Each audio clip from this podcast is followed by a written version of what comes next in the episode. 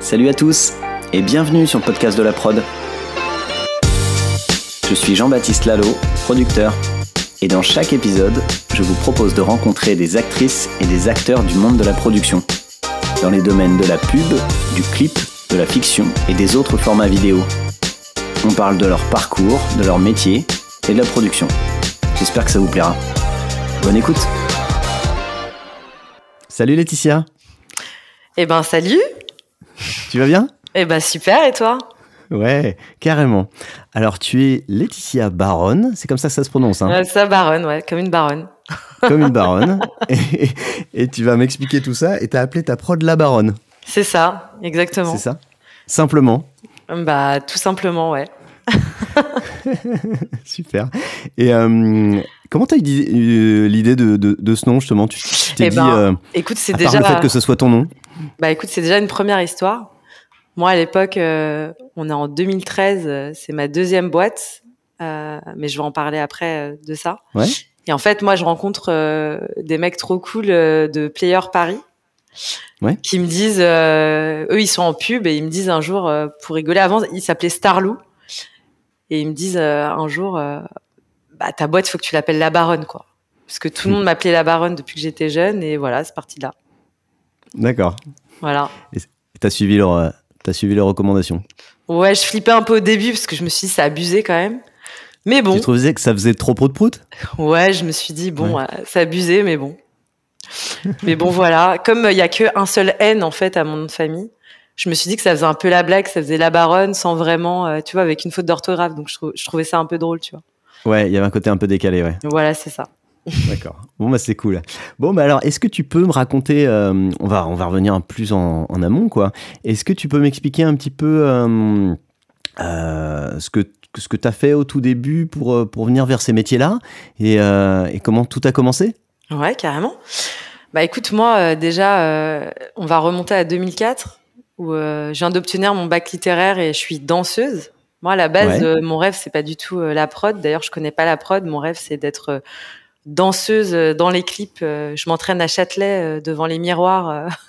Excellent. tu vois, les danseurs hip-hop. Et puis voilà, donc mon rêve, c'est ça, de partir aux États-Unis et tout. Et à côté de ça, je viens d'obtenir mon bac littéraire. À côté de ça, j'ai envie de devenir scénographe. Donc, je fais une mise à niveau en art appliqué et puis je réussis les concours de Olivier de Serre pour Mhm. faire un, un BTS de communication euh, visuelle. À ce moment-là, euh, moi, en fait, enfin, voilà, j'ai grandi en famille d'accueil et à ce moment-là, du coup, euh, l'aide sociale à l'enfance me bloque dans ce projet en me disant que eux, euh, c'est pas très concret en fait ce que je veux faire. Hmm. C'est-à-dire qu'ils veulent pas te financer tes études ou quelque chose comme ça? Bah, en gros, ils me disent on comprend pas trop tes choix artistiques, alors que pour moi c'est dingue de pouvoir entrer dans une école publique, tu vois. Surtout Olivier de Serre, pour moi c'était incroyable. Mm. Et du coup, euh, ils me disent bah si tu veux garder une bourse, faut te réorienter. Donc là à ce moment-là, moi je me réoriente euh, en BTS com pour garder ma bourse. Et puis euh, Mm. je fais de l'alternance euh, pendant deux ans dans une agence RP. D'accord. Et tu, tu continuais à, à faire de la danse à côté du coup?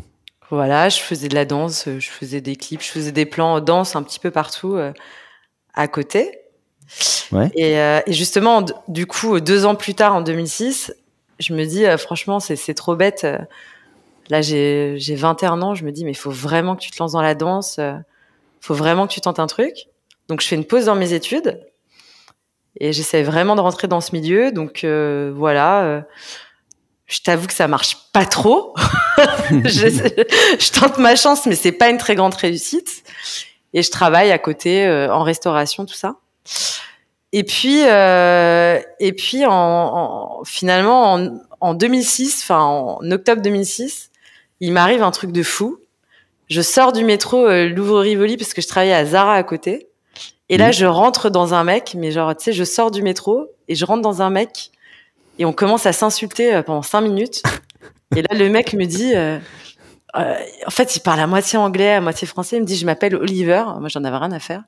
Il me dit, mais par contre, en fait, là, t'es exactement la meuf qu'il me faut pour la pub, euh, pour la pub euh, que je veux faire à l'international. Donc là, je lui dis, bon, bah, ok. Je me dis, c'est un gros mytho, lui. Je vais me retrouver, euh, je vais me retrouver dans un plan bizarre. C'est énorme. Je passe le casting. Il y a plein de nanas qui arrivent de partout. C'est un casting européen. Je gagne ce casting. Et là, j'ai un contrat de six mois pour partir à New York. Donc là, je me retrouve propulsée à New York avec un contrat. Je deviens égérie euh, d'une marque euh, bah, de Dove, en fait. Euh, tu sais, la marque de, savon, là. Mais c'était du mannequinat ou c'était de la danse? C'était juste du, du talent. Ce qu'ils appelaient talent, c'est juste comédienne. voilà. rien de spécial, c'est pas de la danse, mais à côté, du coup, comme j'avais un contrat, bah, moi j'en profitais pour essayer de d'enchaîner les plans à côté. C'est trop bien. Euh, et donc, euh, c'est grâce à une agence, du coup, Ogilvy, Ogilvy mmh. euh, New York, qui était connectée avec Ogilvy Paris. Voilà, et donc je reste six mois à New York. Et puis après, bah, je tente ma chance trois mois aux États-Unis dans une école qui s'appelle Millennium Dance Complex où j'essaye de me faire repérer. C'est un flop. je me fais pas du tout repérer. Et donc, euh, ben, en août 2007, euh, ben, je rentre à, je rentre à Paris. Et, et là, tes six mois euh, à New York, là, tu faisais quoi en gros? Ben, en gros, je faisais en fait de la représentation pour la marque sur lieu de vente. Je faisais des campagnes en fait digitales télé, mais j'en ai j'en ai fait trois en fait sur six mois. Et à côté, bah voilà, je faisais ma vie, j'étais logée, je rencontrais des gens. Enfin, c'était incroyable quoi le truc. C'est marrant, système de un peu un, talent euh, en interne, quoi. Bah, un peu ça. Qui c'est qui t'employait? C'était Dove qui t'employait? C'était Ogilvy, l'agence Ogilvy. D'accord. Moi, j'ai été détectée, en fait, pour la petite histoire, par euh, Ogilvy, euh, du coup, Paris, pour une campagne Europe, où là, on avait été tourné, du coup, à Bucarest. Et quand j'arrive à, à, Bucarest, je rencontre une nana de Ogilvy New York qui me dit, mais en fait, toi, t'as trop, en fait, un visage latino-américain tu serais trop bien en fait finalement pour euh, incarner euh, bah, la nana un peu latino. Mm. Et puis voilà, je lui parle de mon truc dedans. Je pense qu'elle se prend d'affection et je, pars à New York. Ah, c'est trop bien. Mais je savais pas du tout qu'il y avait des trucs de, on te prend comme ça pendant six mois de manière permanente. Euh, tu vois? Bah écoute, moi, en tant que talent, quoi. moi aussi, je ne sais pas. pas que Mais... non, ce que je sais, c'est que je peux rester là-bas et que j'ai un budget et voilà, et ça dure six mois. Hmm. D'accord, mais bon, ça s'est pas fini comme tu voulais, quoi. Derrière les trois mois d'école de, de, danse, et puis derrière, t'es revenu à Paris. Bah derrière, c'est un flop. c'est ça. Je viens pas danseuse pour Madonna ou pour euh, ou pour Jay Z, hein. Donc je rentre, je rentre en France. Et donc là, on est, euh, on est euh, été du coup 2007. Et là, je croise un pote, donc encore une rencontre qui s'appelle Eric Kotuba qui me qui travaille chez Adidas et qui me donne euh, enfin qui me connecte finalement avec le siège. Et, de là j'ai une opportunité de faire un CDD chez eux euh, comme assistante RP d'Adidas Originals. Donc là je suis encore ancrée dans la street culture et ancrée dans un univers euh, aussi sport qui me correspond. Donc comme quoi ton, ton BTS communication là qui, qui avait été un peu imposé t'a servi quand même à quelque chose à ce moment là quoi. Ouais voilà ouais carrément. Et du coup, mm. je m'occupe des, des, lignes euh, Missy Elliott. Enfin voilà, donc je suis dans un univers euh, plutôt chouette. Mm. Et à la fin de mon CD, bah, on me valide pas un CDI parce qu'il n'y a pas de place. Ouais. Donc là, bah, je me dis, bah, ok, casse départ.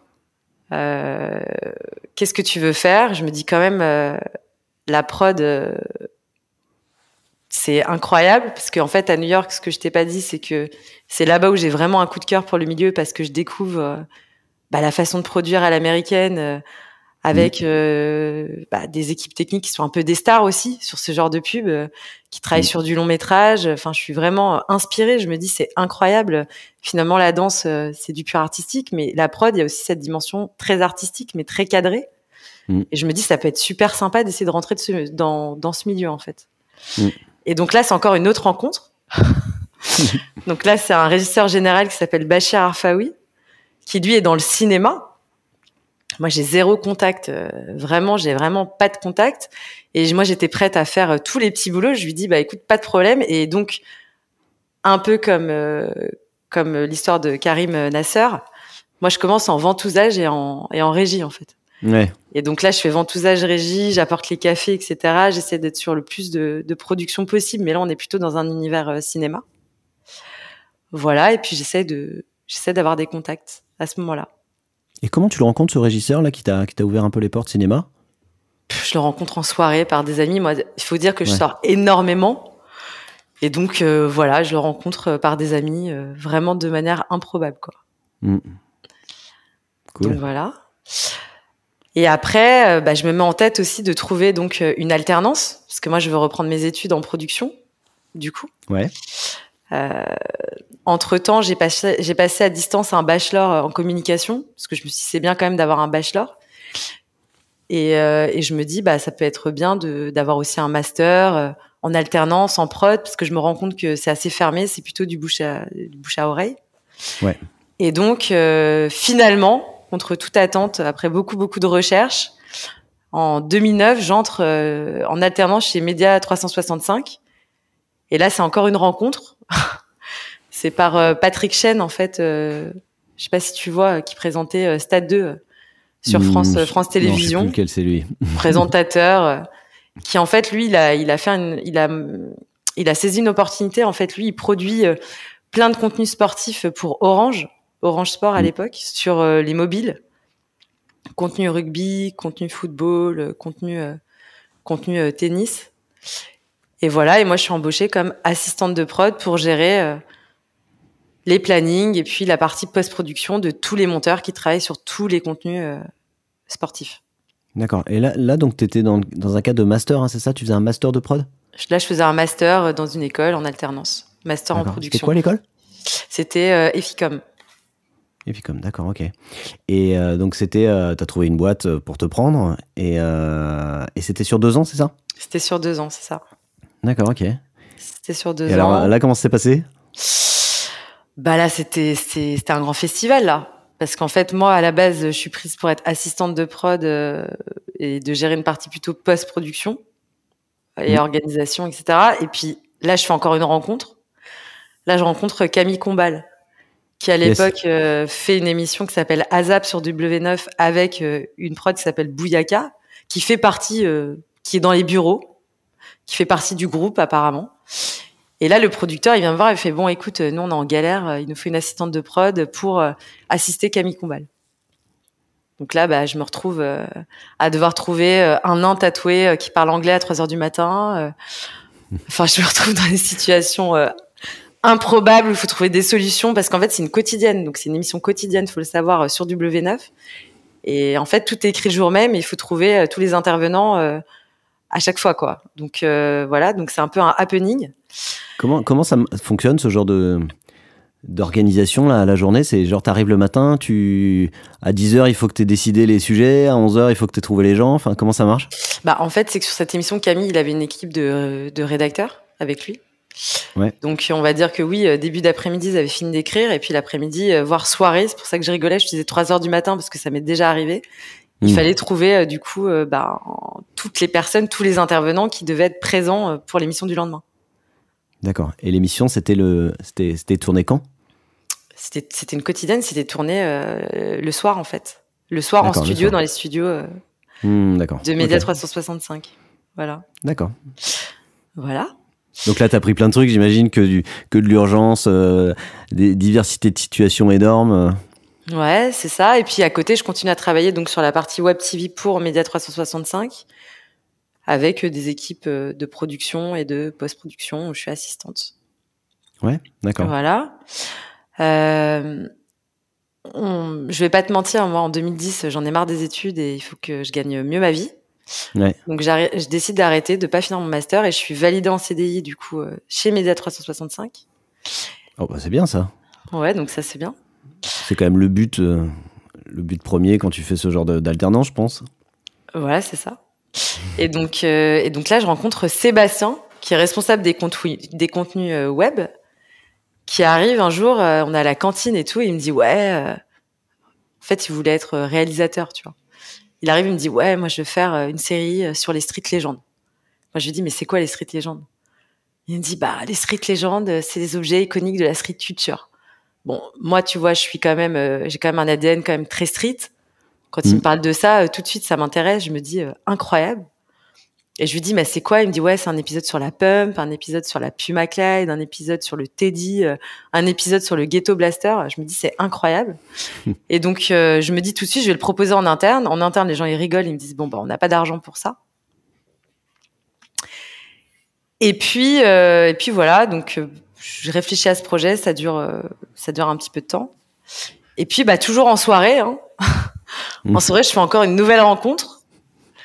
Je rencontre une fille en soirée euh, qui me donne le contact euh, de quelqu'un qui s'appelle Florence Sarfati, qui bosse à l'époque chez Canal+, et qui me dit ah mais il y a une plateforme Canal Street, c'est des contenus qui sont dédiés à l'univers street culture, etc. Va les voir.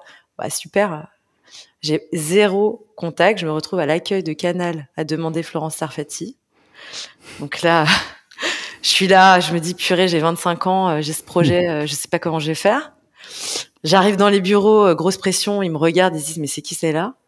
Je leur propose le truc, ils me disent mais c'est génial ce projet, mais on n'a pas d'argent. Ils me disent va voir la régie à Canal, donc je vais voir la régie.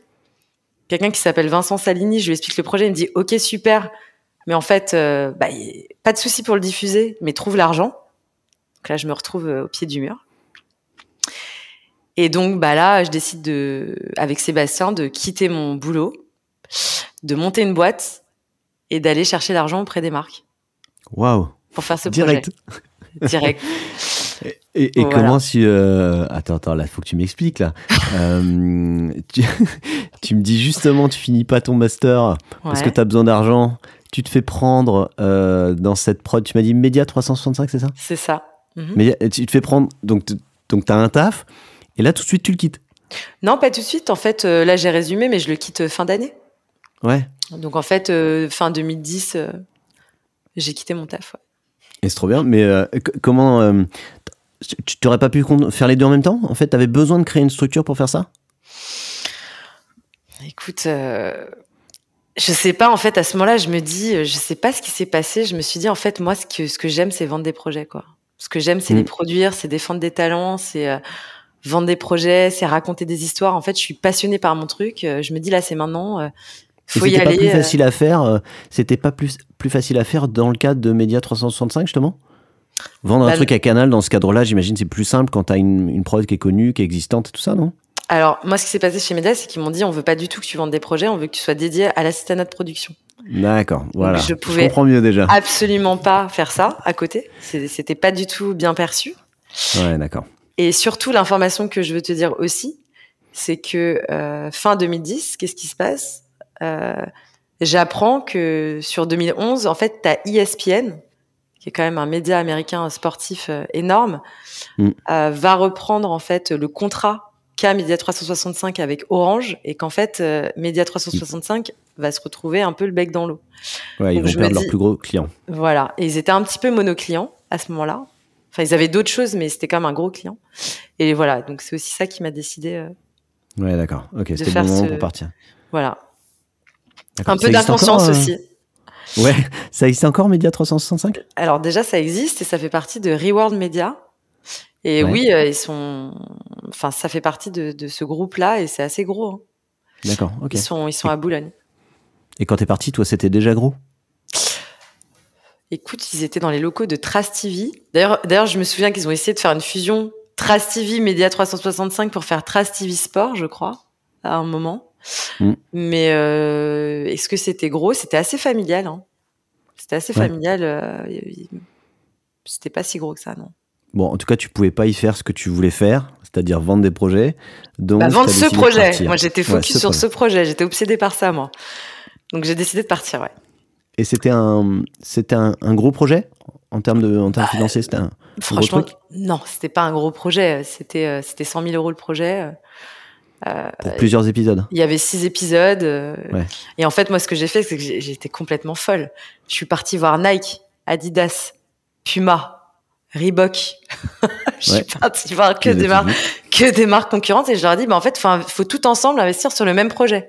C'était quand même, et en ah, fait, c'était pas une exclue en plus, tu le proposais de. Non, à chaque fois j'ai dit. En, fait, moi je leur ai dit, écoutez, c'est un épisode chacun. Hmm. et à la fin, bah voilà, j'ai réussi à avoir mon budget. Et, euh... ils sont partis là-dessus, sur ce côté, euh, on finance un truc, mais on est, on est plusieurs. Bah en fait, ouais, on finance un truc, on est plusieurs, on, on récupère notre épisode en IRP. Et puis derrière, en plus, derrière, j'ai fait une opération, j'ai monté un événement à la Bellevilloise, j'ai ramené Sydney de l'émission HIP HOP qui présentait du coup euh, ce projet qui était un, magazine en fait, hein, finalement. Mmh. Avec des intervenants, enfin, je suis partie chercher Naughty by Nature, le mec qui avait fait la Puma Clyde à New York. Enfin, laisse tomber. Enfin, donc je me suis mis à fond pendant pendant des mois et des mois sur ce projet, qui est sorti, qui existe et sur Canal. Voilà, canalplus.fr. Voilà. Et, euh, et, donc là, euh, ouais, donc tu montes une boîte avec un projet à 100 000 euros qu'il faut aller chercher et qui va pas, qui va te faire vivre que quelques mois, quoi, en gros, mais qui peut pas non plus te permettre de, de te projeter sur, euh, sur plusieurs années, j'imagine. Ah bah, qui me fait pas vivre du tout, surtout. Quand je dis 100 000 euros, c'était une moyenne, c'était un petit, un petit peu moins de 100 000 euros, mais qui me fait pas vivre, non, rien du tout. Non. À part la beauté du geste. Et d'ailleurs, par rapport à ça, donc Sébastien, qui est donc associé avec moi sur cette première boîte qui s'appelle Sweet and Sour, me dit du coup euh, fin 2012, euh, en fait moi je vais arrêter. Parce que lui, en fait, il se dit, mais qu'est-ce qu'on fait, quoi? On est là à développer un projet. Pourquoi on le fait? Pour la beauté du geste. Euh, hmm. En fait, moi, je vais surtout retrouver un taf et je vais arrêter la boîte. voilà. Ça, ça faisait quoi Un an? Un an que la boîte ça, était. Ça faisait, ça faisait un an, ouais. À peu près, ouais. Ça faisait un an, un an ou un an et demi, je crois. Et vous aviez fait les six, les six contenus en question? Ouais, on avait, c'était diffusé surtout. On a attendu que ce soit diffusé. En fait, ça faisait plus d'un an que la boîte a été créée. On a attendu mm. que ce soit diffusé et, et elle s'est, je pense qu'à l'été 2012, il m'a dit je vais arrêter. Et fin 2012, euh, la boîte, elle, s'est fermée.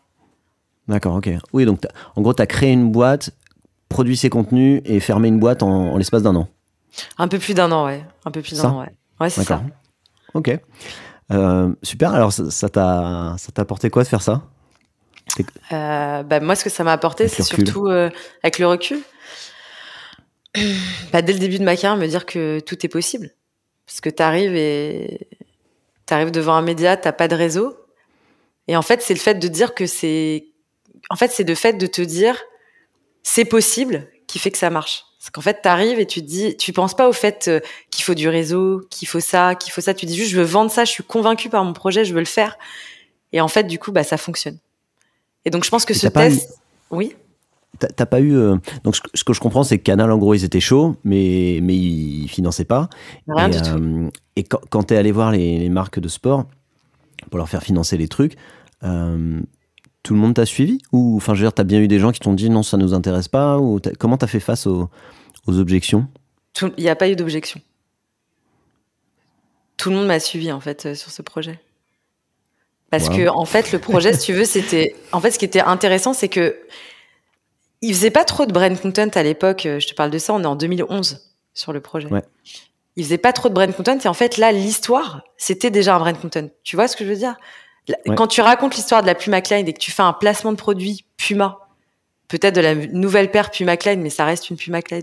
Dans l'histoire avec Clyde qui te raconte à New York comment il a designé ce produit, lui aussi avec sa carrière de basketteur, etc. En fait, si tu veux, tu as une force de storytelling qui est tellement importante qu'en fait, la marque, elle peut pas te dire non. C'est du pain béni pour elle. Et c'était une époque où ils le faisaient pas eux-mêmes, j'imagine? C'est ça? Alors ça, j'en sais rien. Je pense qu'ils devaient le faire, mais en fait, c'était plutôt atypique d'avoir quelqu'un qui arrive de l'extérieur et qui vient de prendre un budget, ouais. Ça, je pense que c'était, c'est quelque chose qu'ils faisaient pas, et c'est pour ça que j'ai mis des mois, des mois, des mois à négocier ces budgets avec eux. D'accord. Mais c'est aussi, ça t'a aidé aussi dans le fait que c'était nouveau euh, et qu'ils voulaient sans doute euh, aussi euh, tester le truc, quoi. Euh, oui, la démarche était un peu atypique et ils avaient envie de le tester. Après, j'imagine qu'il y avait déjà, euh, je pense que des agences faisaient déjà ça, mais quelqu'un toute seule qui arrive en producteur et qui te dit euh, mets de l'argent mm. sur ce projet pour un média, la démarche était complètement à contre-courant. Ouais. Mm. D'accord, c'est cool ça. Mais t'es arrivé avec une promesse de diffusion, par contre? Bah, en fait, j'ai d'abord été voir le diffuseur et une fois que j'ai eu une promesse de diffusion, j'ai été voir les marques. Mm. C'était pas, t'allais pas juste voir une marque en disant je peux te créer du contenu. Par contre, je sais pas du tout où, ça va être diffusé, ou limite c'est ton problème à toi, marque, de le diffuser, quoi. Non, pas du tout. En fait, j'ai même monté le plan de diffusion avec, entre la marque et le média. C'est-à-dire qu'à l'époque, j'étais là et Canal, je leur disais, bah voilà, on peut faire ça, on peut faire un événement, on fait un jeu concours, on fait, euh, on fait une diffusion sur la plateforme Canal Street, une redirection sur canalplus.fr. La marque peut récupérer son épisode euh, IRP euh, pour communiquer, mm. du coup, en interne, en externe, voilà. Et c'est un truc qui est courant, ça, du côté de, d'un diffuseur comme Canal, de dire euh, bah écoute, euh, je veux bien, mais je finance pas bah, Ah, ça, je sais pas. Moi, je pense qu'ils ont. Tu ce que je veux dire? Non, mais tu veux que je te dise la vérité Ils ont une, une nana qui, qui, qui, qui était forcenée, euh, qui avait juste envie de vendre ses contenus. ils se sont dit, on ne peut pas, pas le faire. bon, allez, euh, on, on, on, le fait, quoi. Et en plus, Florence Arfati, à ce moment-là, je rencontre Gilles Fressigné, qui est maintenant euh, directeur du développement numérique chez Arte, qui, qui s'occupe à l'époque de, de, cette plateforme. Et il m'avait dit, je me souviens très bien, il m'a dit, on, peut, on, on, ne peut pas ne, ne pas le faire, t'es es, trop déter. T'es trop déterminé pour le faire, donc euh, faisons-le, quoi. Donc voilà. Ah, c'est cool. Cool. Et donc, du coup, bon, ça c'est fait. Euh, T'as appris plein de choses. Et par contre, ça s'arrête, euh, ça s'arrête assez vite. Euh, tu n'aurais pas pu continuer la boîte toute seule? Alors, très bonne question. Pour te dire la vérité, j'ai pas eu l'occasion, puisqu'à l'époque, je me connais pas trop en juridique, et en fait, j'ai pas la minorité de blocage. Sébastien et son père, euh, en fait, ils ont la majorité des parts, et quand Sébastien vient voir, je lui dis, bah, je reprends la boîte, il me dit non. Donc en fait, bah, je me retrouve sans rien, ah et je me retrouve à repartir du coup, bah, en restauration. Donc là, on est en 2013 je repars en restauration, euh, je repars à zéro en fait. Hein. Ah, c'est chaud, la petite tristesse de. de, T'as eu plusieurs fois ça, j'ai l'impression, de trucs où ça se passait bien, genre New York, et ensuite, bam, tu reviens. Exactement. Euh, en, avant et en arrière, quoi. Exactement. Et t'es dans quel état d'esprit à ce moment-là? J'imagine c'est. c'est... État d'esprit. T'es assez deg? Non, pas du tout. Là, j'apprends que, que Gilles Fressigné est parti chez Arte. Et là, moi, je me dis, je veux produire pour Arte. Donc euh, plutôt que de retourner dans une boîte directement de prod, ce que j'aurais pu faire, je commence à chercher des projets. Je me dis, il faut que mmh. je produise quelque chose pour Arte. Je me mets vraiment ça en tête parce que pour moi, Arte, bah, c'est l'excellence et tout. Sauf que là, j'ai pas d'argent pour euh, monter une boîte. Par mmh. contre, j'ai une conviction, en tout cas déjà en création originale, puisque c'est vraiment par là que je commence. je me dis et sur des formats docu, je me dis voilà que je suis passionnée et que j'ai vraiment envie de faire ça. et là, je fais une autre rencontre donc là, on est en 2013. Là, je rencontre euh, du coup Jean Leclerc qui, qui, bosse chez Nike, mais à Amsterdam, au siège mmh. Europe. Et là, en fait, euh, bah, il décide de me, de me subventionner euh, ma boîte.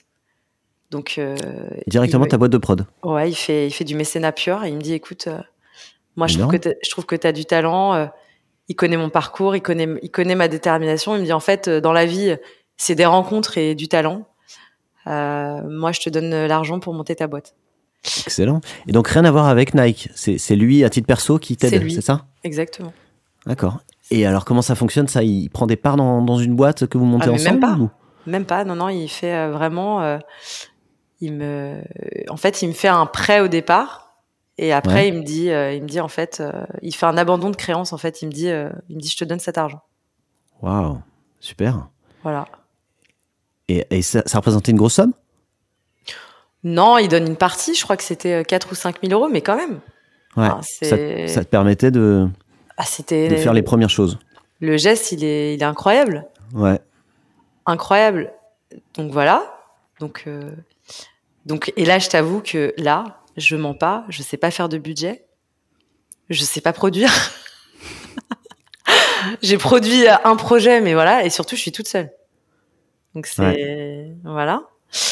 Et tu fais quoi de ces euh, donc déjà à quoi ils te servent ces 4-5 000 euros? Qu'est-ce que ça te sert à quoi? Ça te sert à vivre en attendant d'avoir un projet qui rentre ou ça te sert à financer des choses? Ah non, je juste mon capital social et puis à côté je continue à travailler. Donc je travaille euh, en restauration, etc. Et puis, euh, et puis, ben, écoute, entre 2013 et je, te, je, te, je, te, coupe du coup. Ton capital social, ça te sert à quoi en fait d'avoir un, un, capital social euh, de 4-5 000 euros à, à cette époque-là? Tu vois ce que je veux dire? Est-ce que, est-ce que, est-ce que c'est assez? Est-ce que tu pourrais avoir 100 euh, euros de capital social et monter ta prod avec le, le recul? À quoi ça sert à ce moment-là de mettre l'argent à cet endroit-là?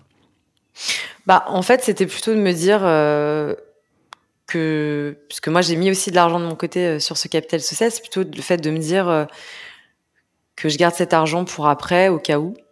En fait, je sais pas. Pour moi, je le, je le stocke. Je me je me dis pas euh, juste en fait. C'est une façon de, de faire une mise de départ. Ouais, voilà. Je me dis t'as une mise de départ.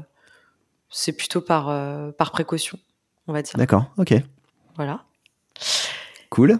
Et donc et donc là, bah, je rencontre du coup les Sundle donc c'est un duo de réalisateurs, c'est Simon Buisson et Ludovic Zuli.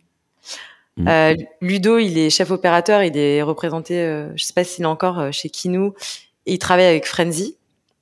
Mmh. Et puis Simon, il a un ADN auteur, il a fait la Fémis, fiction. Donc c'est deux personnes qui sont vraiment brillantes, vraiment brillantes. Le fond et la forme, quoi. Ouais, le fond, la forme, et puis vraiment, enfin, incroyable, quoi. Ils ont des concepts hyper forts en plus. Et là, du coup, euh, bah, il me propose de produire euh, Product. Donc Product, qui est ma première série que j'ai proposée à Arte, qui propose. tu l'as vu Lord of War avec euh, Nicolas Cage ou pas? Ouais. Ouais. Ok. Tu vois la balle. Ils des armes là, c'est ça. Hein. Voilà. Tu vois la balle d'intro avec cette musique complètement décalée. T'as la balle qui est dans les usines américaines, qui après se retrouve en Russie et qui finit en Afrique dans la tête d'un enfant. Ah non, je me souviens plus. En gros, cette intro, c'était en POV, t'es le produit. En fait, le, POV, euh, c'est c'est le tu, tu caméra subjective. C'est ça. Mm. Tu es le produit. En fait, tu vas vivre du coup comme t'es le produit. Euh, tu vas vivre finalement un parcours un peu macabre là pour le coup, mm. qui te permet de comprendre en fait le chemin que trace un produit de sa production jusqu'à euh, son destinataire final. Ouais. Et en fait, à ce moment-là, moi, je suis très sensible déjà à tout ce qui est sujet autour de l'environnement, euh, l'écologie, etc. Et donc là, on propose une série, donc en vision subjective pour Arte, avec des produits du quotidien, et on montre l'incohérence du trajet. Donc euh, voilà, euh, ça parle de la crevette, les extensions de cheveux, les roses, enfin voilà. Donc on fait ça. Donc il y a un très très bon accueil. Ça, c'est sur le digital. Donc je produis ça pour Arte. J'arrive à avoir du, des financements publics avec le CNC, tout ça. Donc je suis plutôt contente. Trop bien. C'est quoi les, budgets d'un truc comme ça? Euh, bah Là, c'est un budget à presque 300 000 euros. D'accord. On est pour à 6 épisodes encore? Pour 10 épisodes. 10, épisodes, format court. Euh, on est sur 3 euh, minutes à peu près par épisode. financement Arte, CNC. En développement à la production. Et voilà. Mais là, tu es un peu partout. Euh, du coup, tu as beaucoup de voyages, quoi, sur un projet comme ça, j'imagine. Beaucoup, beaucoup de voyages, ouais. Beaucoup de voyages. Euh, euh, voilà. Donc ça, c'est une série, une série que, que j'aime beaucoup. Trop bien. Donc là, direct, juste après avoir monté ta boîte, tu as réussi à faire ça? Ouais, exactement. Ah, trop bien. Donc t'as pas, pas eu, t'as pas eu trop de temps à attendre avant d'avoir ton premier projet, quoi. Bah quand même, parce que je remonte la, la boîte en 2013. Donc, tu vois, euh, février 2013, euh, donc là, ça fait 10 ans. Mm. Et euh, donc, c'est là où tu as créé la baronne, hein, c'est ça C'est ça, exactement. Mm. Et, j'ai mon budget en développement, je commence en 2014. Donc, tu vois, il y a un an, quoi. D'accord, ok. Un an quand même de négo avec Arte, d'aller-retour, de réécriture, de recherche de financement. Enfin, voilà, quoi. C'est quand même assez intense. Et les réals que tu avais rencontrés, là, c'est tu les as rencontrés comment En soirée encore? Non, pas du tout. En fait, euh, les sandals, c'était à l'époque de la fille qui fait que des soirées. non, je me demande. les sandals, en, gros, c'est euh, quand je fais le projet, euh, tu sais, Street Legend pour Canal Street. En fait, eux, ils font un projet qui s'appelle Rio Express, où ils courent dans Rio, etc. Et je me dis, mais ils sont, je trouve, les mecs sont trop talentueux, quoi. Et en fait, je les mmh. contacte.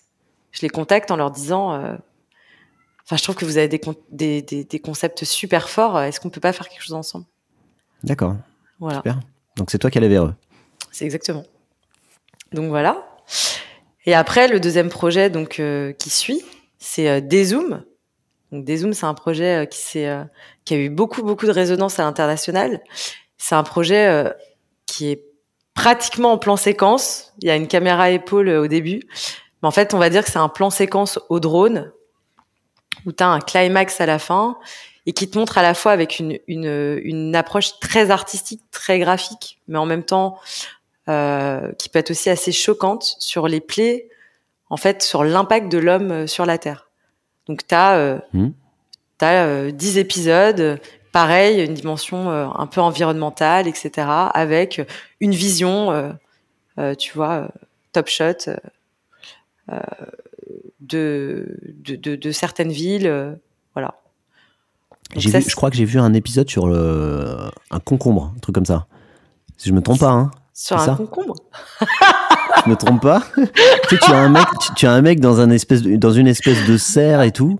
Ok. Euh, en fait, c'est la, c'est Greenhouse que tu as vu sur Almeria. On appelle ça El Mar, El Mar de, Plastico. C'est les plus grandes serres de plastique d'Europe. C'est là quand tu as tes produits où il y a marqué euh, euh, Espagne. En fait, des produits viennent de là. Et le pire, et le pire, c'est que le bio et le non bio sont collés. Donc, tu as hmm. tout, si tu veux, tu as tous les pesticides, etc. Donc, c'est un gros festival. Et oui, effectivement, tu as vu ce climax avec ces serres à perte de vue, euh, cette vision euh, très graphique. Voilà, je me trompe pas, c'est bien un concombre, non? J'hallucine ou? Alors oui, oui, oui, elle se dessert, oui, elle dessert de concombre. Bon, en tout cas, non, mais ce, qui est rigolo, c'est que tu as ce gars-là et puis tu, tu dézoomes, tu, tu, au bout d'un moment, tu as un plan euh, type Google Earth, quoi, où, où tu vois l'étendue de ces serres qui, qui sont. Euh, moi, j'ai cru que c'était de la, de la post-prod tellement que c'était c'était étendu, quoi.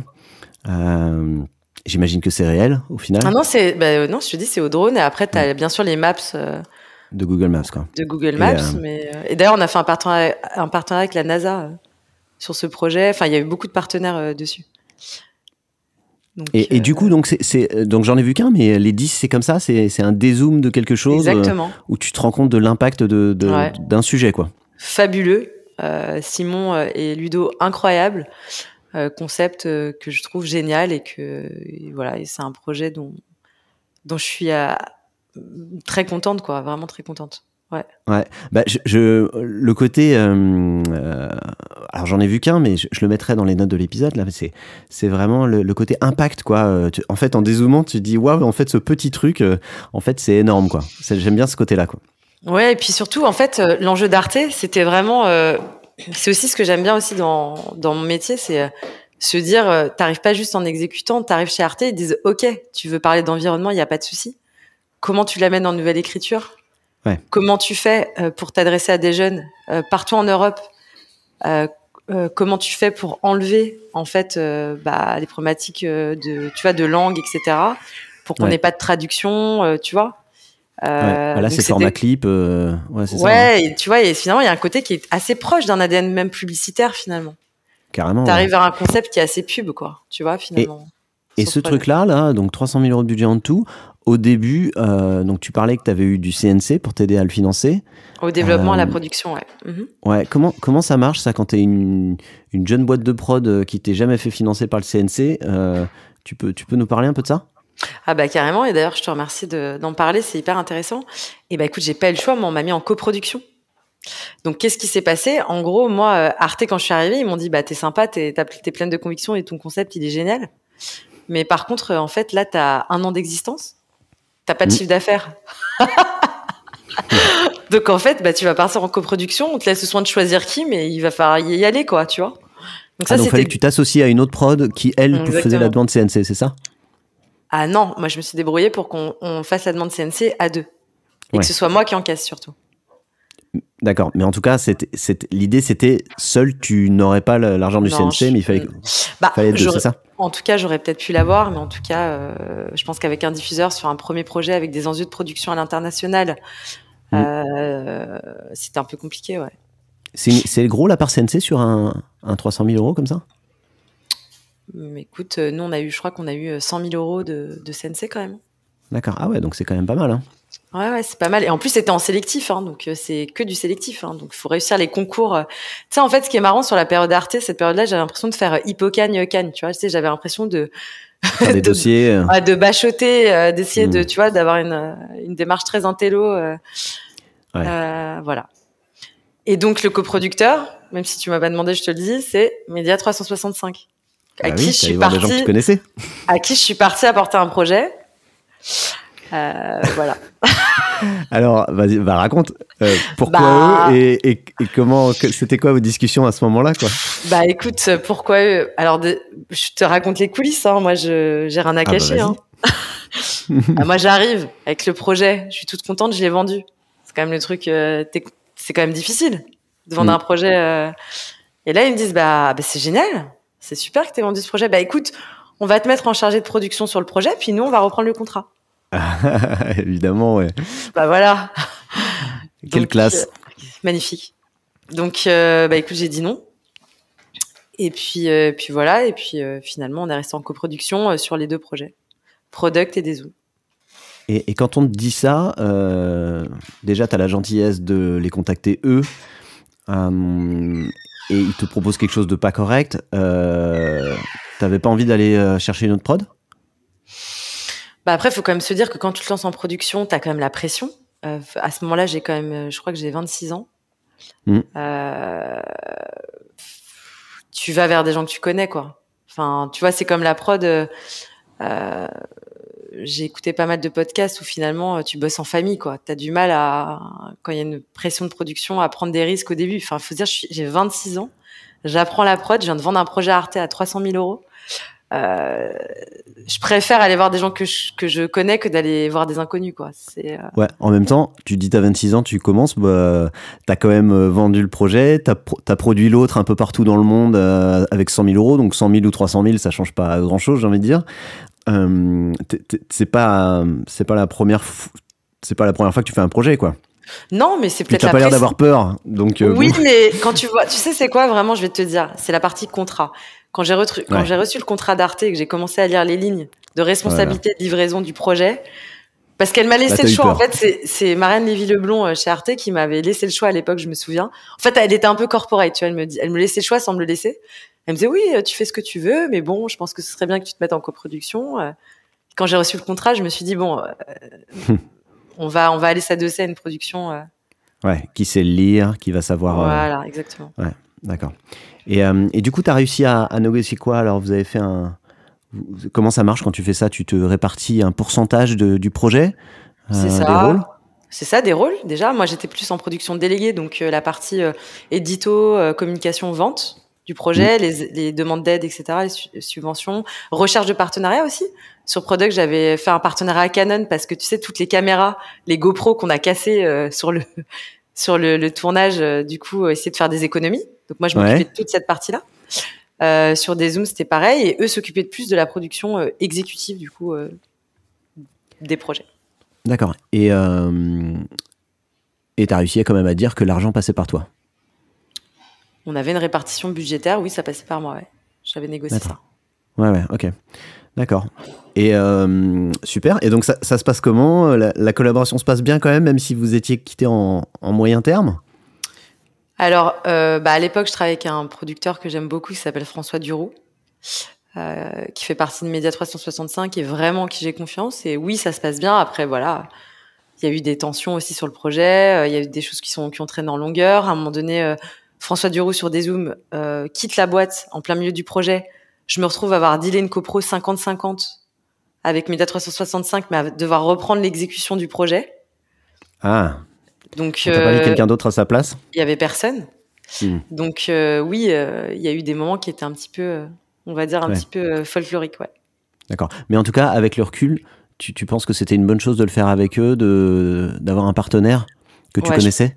Je pense que c'était important quitte à avoir moins ou que ça se passe pas parfaitement, mais complètement. Je pense que c'était, je pense que c'était très important d'avoir un partenaire et de pouvoir euh, partager aussi la charge mentale et la responsabilité du projet, aussi de pouvoir euh, brainstormer pour euh, mettre en place une stratégie de financement. Hein, je pense que c'était important. Ouais. Et ce serait à refaire, je referais exactement la même chose. D'accord. Ok. Voilà. Ok, ok. Et donc du coup, ce projet se sort. Et là, qu'est-ce qui se passe? Donc, euh, bah, quand le premier projet sort, en tout cas là, on est plutôt à l'époque de, de product et euh, c'est un peu avant la sortie des Zooms. Moi, je rencontre euh, Franck Tapiro. Franck Tapiro qui travaille, enfin qui a une agence qui s'appelle Hémisphère Droit. Mhm. Et là, pareil, c'est encore une rencontre. En fait, il me dit, j'ai des, mais c'est incroyable cette histoire. J'ai des pubs télé à faire. J'ai jamais fait de pub télé. Hein. J'ai des pubs télé à faire. Est-ce que tu te sens capable? Au début, il me dit oui, il me dit oui. Et moi, je, c'est comme tous les autres trucs, hein, je dis euh, tout à fait. Bah, évidemment, je vois pas pourquoi tu me poses cette question. Euh, bien sûr, je suis capable de le, faire. Tout à fait. C'est pas juste oui, c'est pas juste oui, c'est tout à fait. tout à fait. Je sors de chez Franck Tapiro, je me dis mais comment je vais faire? Pourquoi j'ai accepté ce projet? Et là, je vais chercher donc un, un directeur de prod solide en pub Là, on fait, euh, on fait les, on, fait les contenus. Donc, euh, c'était une pub télé pour euh, pour Selectour avec un réalisateur qui s'appelle Antoine De Santi. Et voilà. Et là, je me dis, mais et c'est là, c'est là, j'ai une illumination. Je me dis, mais la création originale, c'est génial. C'est vraiment mon ADN parce que j'adore tout l'aspect social et environnemental. et les contenus très engagés, mais purée, la pub, qu'est-ce que ça rapporte de l'argent? Je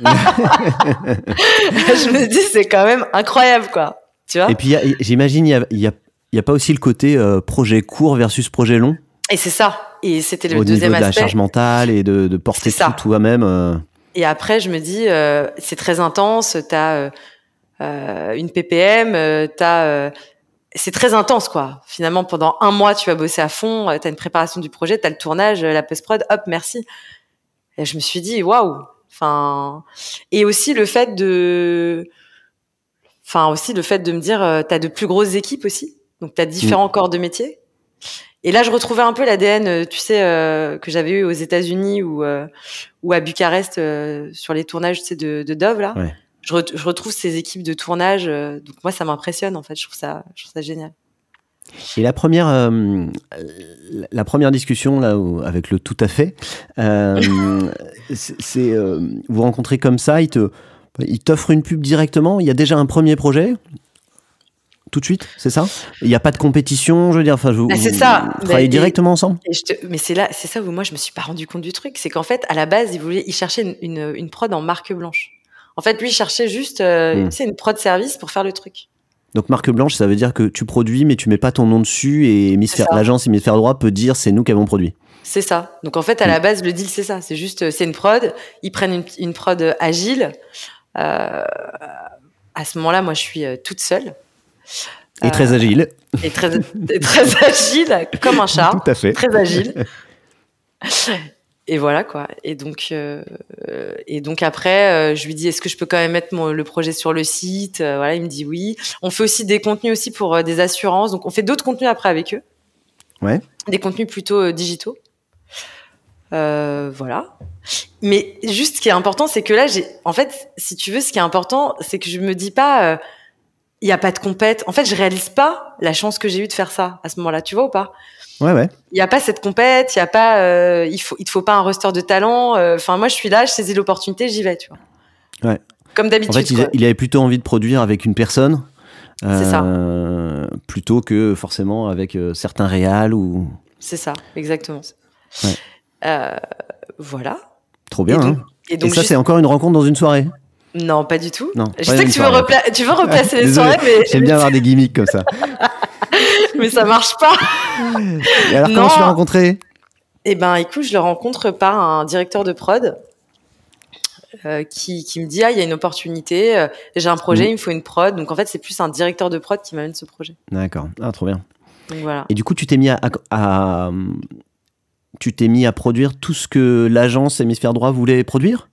Non, pas du tout. En fait, on a fait euh, deux, trois collaborations ensemble et puis c'est tout.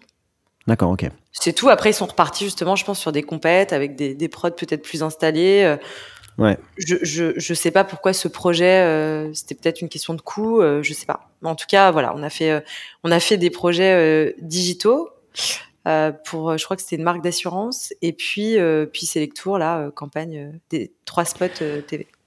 Tiens, j'ai une question pour toi justement. Euh, cette première campagne, tu vois, euh, au début, il, il, veut te prendre sur, sur un premier sujet, c'est tes premières pubs.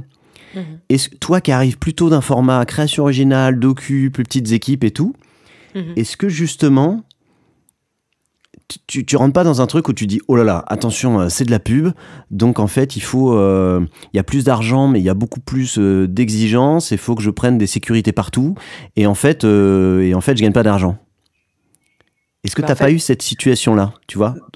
Bah en fait il y a un truc que j'ai appris à faire euh, les années précédentes. C'est vraiment à, à, maîtriser les coûts en fait. À regarder les coûts à regarder chaque ligne euh, du Ouais. budget, euh, à me mettre des coussins un peu partout. Ça, j'ai appris à le faire très très tôt. Et donc, euh, et donc non, moi j'arrive plutôt confiante. je prépare les budgets avec avec le, le directeur de prod. et c'est vrai, tu vois, c'est vrai que j'ai pas eu ce réflexe. En fait, pas parce que tout. je, je suis dés- je suis désolé enfin là j'imagine si c'est un dire prod plus pub tu pourrais tu pourrais tomber sur quelqu'un qui dirait justement non, non attends attends là justement c'est euh, c'est de la pub donc il faut euh, qu'on double ce poste là il faut qu'on ait euh, des sécurités sur ça tu te rends pas compte c'est de la pub quoi. Ouais, t'as mais pas on eu était- ça on n'était pas sur la même convention. Enfin, on avait des tarifs qui étaient euh, enfin qui était au tarif syndicaux. Hein. C'est pas du tout les mêmes tarifs. C'est lui il passe par la matrice alpha. On n'est pas du tout sur les.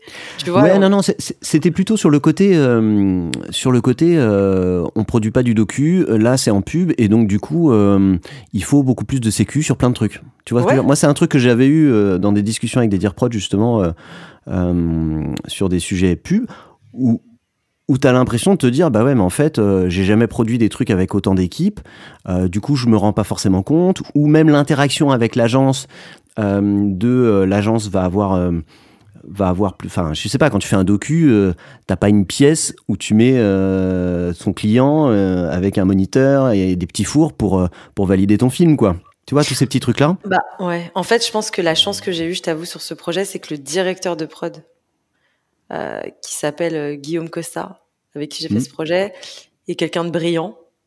Quelqu'un qui avait plutôt le profil d'un producteur exécutif en vrai. Ouais. Euh, et en fait, j'ai été très, j'ai été très très conseillé sur cette partie. C'est-à-dire qu'il n'est pas juste arrivé en exécutant, il arrivait en me disant regarde, on va prendre le budget, euh, là on va doubler les postes, là ça sert à rien. Euh, regarde, ça il faut faire ça, tu vois? Donc le casting, euh, il va falloir passer par cette agence. En fait, j'ai été très accompagnée sur ce premier projet. C'est super. Donc ça, c'est la chance que j'ai eue, je pense. Mm. Euh, et d'ailleurs, ça s'est super bien passé.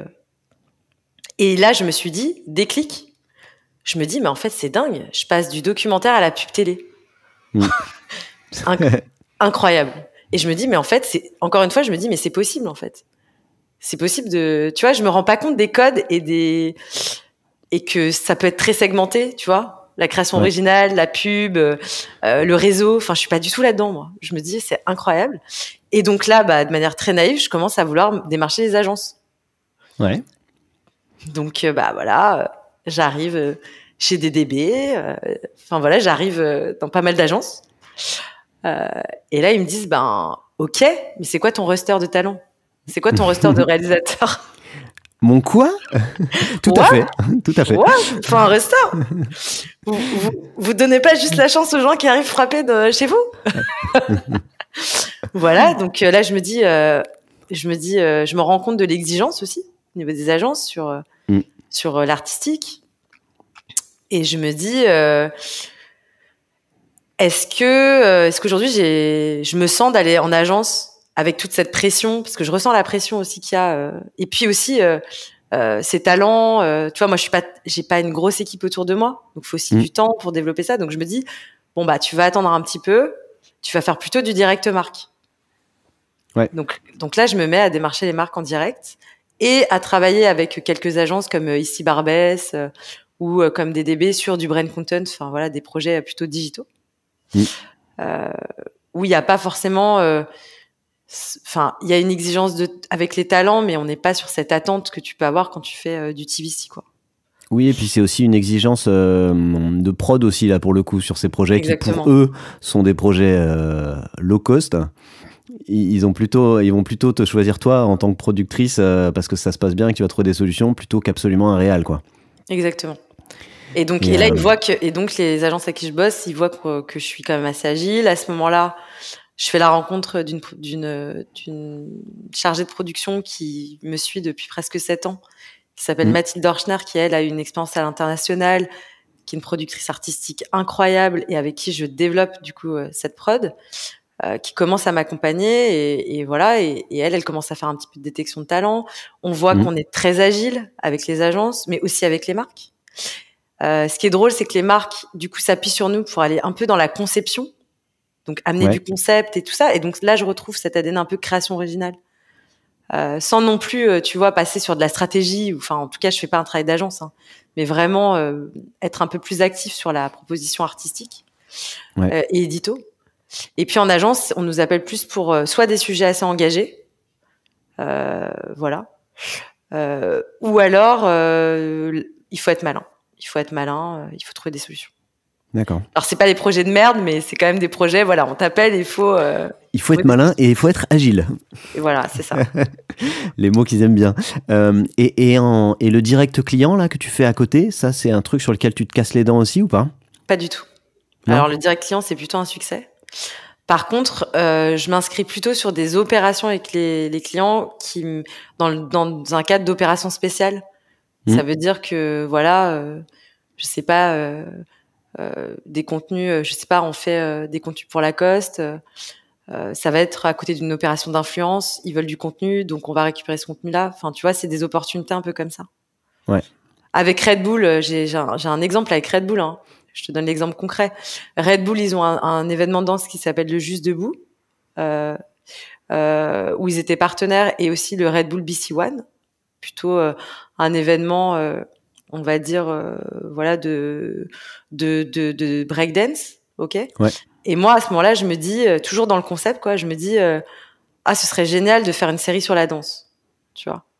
Donc mm. je vais les voir, ils me disent, bah super, mais bon, c'est pas assez innovant pour nous. Là, tu vas les voir avec le concept. Hein. Ouais, c'est proactif, quoi. J'ai pro proactif. J'ai fait beaucoup de proactif au début. Hein. J'étais beaucoup dans ce côté, tu sais, très diffuseur en fait, finalement. Ouais, mais c'est hyper intéressant, je trouve. même pour les marques. Euh. Voilà, je gardais cet ADN. Euh, j'allais les voir, je leur disais voilà, j'ai des projets. Donc soit effectivement les agences m'appelaient pour de l'exé. Euh, et les marques, on rentrait plutôt soit par des projets, soit on crée un lien avec eux. Ils avaient besoin de contenu additionnel à leur opération, on le faisait. Hmm. Et là, je vais voir Red Bull et je leur dis, bah voilà, j'aimerais bien faire cette série sur la danse. Ils me disaient, ok, mais il faut craquer le concept, il faut ramener de l'innovation. Mm.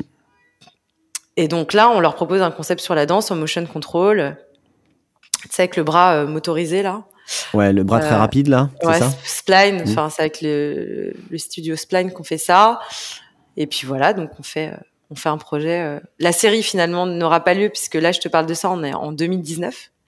Et mm. juste après, c'est le Covid.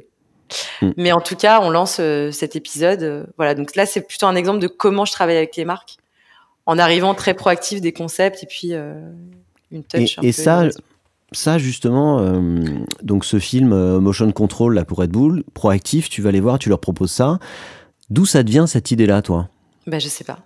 Comme plein de concepts. Toi, côté technique, tu es, es, assez forte sur la technique aussi sur, tu, vas, tu vas regarder ce matériel qui sort et tu vas regarder ces... Oh, voilà, en fait, ça donne des idées ou... Alors moi j'ai un truc, c'est que j'adore j'adore tout ce qui est innovation. Depuis, C'est d'ailleurs pour ça aussi des zooms au drone euh, Aussi, là, je te parlerai aussi des talents qu'on est en train de développer après. Euh, mais cette, cet axe innovation, je l'adore. Mm. Après, dire que je suis euh, la plus pointue, euh, pas forcément, mais en tout cas, je suis très. Tu vois, faire un projet dans le métaverse, ça, c'est des choses que je trouve fou. ouais, c'est des trucs qui t'intéressent en tout cas. Ouais, complètement. Ah, ce, ce... Mm. Complètement et que je vais développer de plus en plus parce que je trouve ça hyper intéressant. Et c'est toi qui as ces idées ou tu passes ton temps à discuter avec des réals ou des concepteurs rédacteurs qui, qui, qui ont des bah, idées Là, c'est moi. là, c'est moi. C'est mm. moi. Euh, c'est moi. Et après, ben, une fois qu'il y a le concept, euh, ben, après, c'est des réalisateurs, c'est. c'est tu vois, par exemple, là, sur le concept, euh, le concept danse, c'est moi. La touch innovation, c'est une discussion avec des réalisateurs. Tu vois, mm. c'est en échangeant euh, avec eux sur ça. D'accord, ok. Voilà. Et, et, donc, du coup, ouais. du coup, là, on arrive en 2019, c'est ça? Je fais juste je fais juste un pas en arrière qui est ah super important. Dans ce direct marque, bah, je fais une rencontre encore. Ah. Et donc cette rencontre, elle, s'appelle Edith Aziza. En fait, moi à l'époque, euh, j'étais pote avec euh, le manager de section d'assaut. Hmm. Et ce manager, il, il portait euh, du Redskins. Mhm. Et du coup, même moi, tu sais, Redskins, je portais, tu sais, le Teddy Dragon je dansais avec. Enfin, c'était incroyable. Donc c'est une marque que je respectais beaucoup pour euh, son ancrage euh, euh, street. Ouais. Et puis donc je rencontrais Edith, Edith Azia via ce, ce manager là. On est en deux, fin 2017. Et, elle, et là elle me demande un truc pareil, nouveau challenge. Elle me dit, je cherche une agence parce qu'on doit se repositionner auprès de la jeunesse. Il faut aussi en même temps une production qui me permette d'être sur tous les contenus que je dois faire, de l'opération d'influence au shooting photo e-commerce, aux campagnes télé, aux campagnes digitales, etc. Euh, donc, je cherche quelqu'un qui récupère euh, tous mes budgets. Waouh. Donc, Redskins, ça, tu m'as dit. Hein c'est, ouais. La fille que tu rencontres, elle, elle est, au marketing de Redskins C'est ça. Et là, tu es devant une boîte familiale. Euh, qui, tu vois, une boîte familiale et un esprit un peu à l'ancienne où tu vois, il, pareil, on n'est pas dans ce, cette démarche de vraiment de, compétition. Tu vois, j'étais pas encore là-dedans, tu vois. Je suis vraiment dans une démarche de dire, on arrive, on propose des concepts, etc. Donc là, je passe par par des personnes en externe pour m'aider un peu sur les concepts, les idées, etc. Ouais. Tu les trouves comment ces gens-là? Et d'ailleurs, d'ailleurs, je vais faire un petit coucou à Katharina de Matière Première, puisque puisque c'est un projet sur lequel elle a elle a travaillé au début, ouais. euh, notamment sur la réflexion stratégique. Donc un grand merci. Euh, donc on s'est croisés aussi à ce moment-là. J'ai l'impression que vous avez des profils un peu similaires en plus. Ah ouais, ouais, c'est marrant. Bah, je Genre rentre dedans. Euh... je respecte beaucoup son parcours en tout cas et je trouve que c'est une fille euh, vraiment brillante. Donc, euh, donc voilà. Et donc on se croise à ce moment-là. Voilà, moi je, bah, je récupère, euh, je récupère ce budget. Je sais pas comment je fais. Trop bien. bon. Et là, et là, du coup, avec Mathilde, c'est là où elle, elle est vraiment incroyable. On se met à produire du e-commerce à faire des opérations d'influence alors qu'on n'en a jamais fait. Euh, enfin, incroyable. À faire euh, un spot TV euh, et à chaque fois, du coup, du, coup, c'est là où vraiment la partie talent, elle commence à prendre son importance. Puisque là, tu vois, par exemple, je me mets à faire un shooting avec Louis Escobar, quoi. Hmm. Donc en fait, là, tu vois, ou Bilal El Kadi, tu vois, en, en campagne. Donc on va chercher vraiment des talents qui aujourd'hui, tu vois, ont une assise, quoi. Ouais. Et là, pendant deux ans, c'est un festival, quoi. C'est des réalisateurs euh, en développement, c'est des gens euh, confirmés. C'est donc on s'est vraiment amusé pendant cette période. Et donc là, tu as récupéré l'ensemble du budget d'un, enfin d'un coup. Tu avais besoin. C'était. Euh, est-ce que c'était opération par opération ou, ou tu as réussi à. Non, en fait, en fait, nous, ce qui se passait, c'est qu'on proposait du coup. En fait, on avait une sorte de rôle, pas vraiment d'agence, mais on proposait des, des, des, opérations un peu créatives avec des concepts. Donc c'est là aussi où l'ADN de création originale m'a aidé dans le fait de réfléchir à des concepts, à des propositions de, de production, tu vois. Ouais. Et donc on arrivait, on disait bah voilà, on va faire, euh, je sais pas, on va faire euh, telle opération d'influence. On va, euh, tu vois, là on a fait, on avait fait un projet avec euh, un duo qui s'appelle Frame Picture, qui sont un duo de, de réalisateurs mm. sur une série de portraits euh, d'artistes qui ont porté du Redskins. Enfin, tu vois, donc on proposait des concepts comme ça. Mm. Euh, voilà.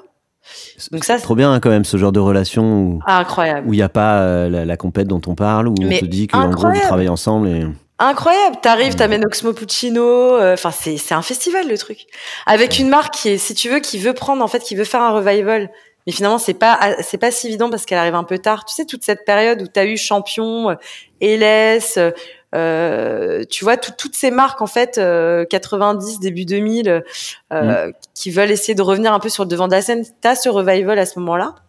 Et là, Redskins se dit bah c'est le moment, faut le faire en fait. et elle tente sa chance. Mm. Euh, et nous, on produit des contenus, on va à Ibiza. Enfin, c'est incroyable, je te jure. C'est c'est c'est une période très formatrice parce que du coup, on apprend à travailler sur à la fois de la photo, à la fois sur des sur de la campagne print métro. On fait de l'affichage métro, à la fois euh, sur sur euh, du contenu télé. Enfin, à la fois sur du shooting e-commerce. à la fois en photo, on, on, tu vois, on fait de la nature morte. Enfin, vraiment, c'est comme un laboratoire où vraiment on travaille sur sur euh, de multiples projets avec un ADN très artistique. Et trop bien. Et, du coup, par rapport à ta boîte, j'imagine que ça t'a permis d'avoir euh, de, de, grandir à ce moment-là, ou en tout cas d'avoir plus de visibilité? Bah là, c'est un tournant pour moi, parce que grâce à ce budget, euh, bah, du coup, bah déjà Mathilde qui est avec moi, je prends quelqu'un en assistant de prod aussi. Ouais. Et puis un petit peu plus tard, du coup, ça me permet aussi de, pour la partie création originale, de d'embaucher Alice avec qui je vais m'associer euh, bientôt sur un département vraiment, euh, voilà, euh, création originale, documentaire et fiction. Ouais. et donc voilà, et donc donc j'agrandis un petit peu mes équipes à ce moment-là. C'est un tournant. Et malheureusement, le Covid arrive. Ouais. On est en 2020. Et ben là, tout s'arrête. Du coup. Euh, moi, je me dis, euh, et comme tu vois, je suis pas vraiment connectée encore aux agences, euh, qu'avec les marques, je travaille beaucoup par opération, que je propose des concepts. Tu vois, il n'y a pas cette régularité finalement. Euh, voilà, tout s'arrête pour les marques avec qui tu bosses, donc voilà. tout s'arrête pour toi aussi, quoi. Donc, j'ai, si tu veux, j'ai une marque principale qui est Redskins, qui, un, qui, qui, qui, est là, qui me permet de faire grandir mes équipes. Puis à côté, il y a pas mal de projets qui gravitent autour avec des agences, avec des marques. Donc, c'est assez c'est assez créatif, c'est assez vivant. Là, ça s'arrête d'un coup. Et là, je me dis, je me dis quand même, on peut pas faire 2020 sans projet, quoi. Et là, et là, il y a encore une rencontre. Euh, juste avant le Covid, mais vraiment juste avant. En fait, moi, sur LinkedIn, il y a quelqu'un que j'aime bien qui s'appelle euh, Guillaume Bernard, qui travaille chez euh, Spin Tank, l'agence Spin Tank, je sais pas si tu vois. Non. C'est une agence qui qui, qui, qui, est pas mal en réflexion sur des sujets, notamment liés, des sujets qui sont à la fois B2B, mais aussi des sujets liés à l'environnement. Enfin, voilà. Et donc, et là, ils ont un projet, un projet de commande autour de l'hydrogène. Euh, voilà, euh, ils veulent faire euh, une série documentaire. et donc, on est en février 2020. On nous dit, c'est bon, je te fais le, pitch. Hein. Mm. Donc, tu as un, réalisateur qui part, qui est censé partir au Japon, en Écosse, au UK, aux Pays-Bas et, et tourner en France. Donc, tu as quand même cinq pays. Mars 2020, tout est fermé. Mm. Donc là, bah, ils nous disent, bah, bah en fait, vous voulez faire quoi? Nous, on a ce budget, mais on sait pas comment faire. On leur dit, bah, il n'y a pas de problème. tout à fait. on tout à fait. On va tout faire en remote. Mm. Donc euh, bah là, c'est challenging quand même parce que tu dis, euh, tu dois prendre une prod au Japon. Tu vois, dans l'entre-deux, tu vois, l'entre-deux confinement, là, t'es à l'été, là. Euh, ouais, c'est chaud. Été, 2020, là, tout le monde, tout le monde a les chocottes. Nous, on est là, on se dit, on peut pas lâcher ce budget, faut qu'on le fasse à mm. tout prix. Donc voilà, donc écoute, on tourne en remote, on profite, euh, on profite de, de l'entre-deux euh, confinement là pour tourner. Euh, et c'est un peu compliqué. Voilà. Donc là, on est. Mais vous y arrivez quand même. Et on le fait. On est en 2020, on le fait, ça sort, ils sont contents. voilà. Bah franchement, ça pourrait être pire parce que le projet aurait pu être carrément annulé, quoi. C'est ça, mais, mm. mais moi je lâche rien, je te jure, je suis là, je me dis, faut pas lâcher ce projet, faut qu'on y arrive et tout.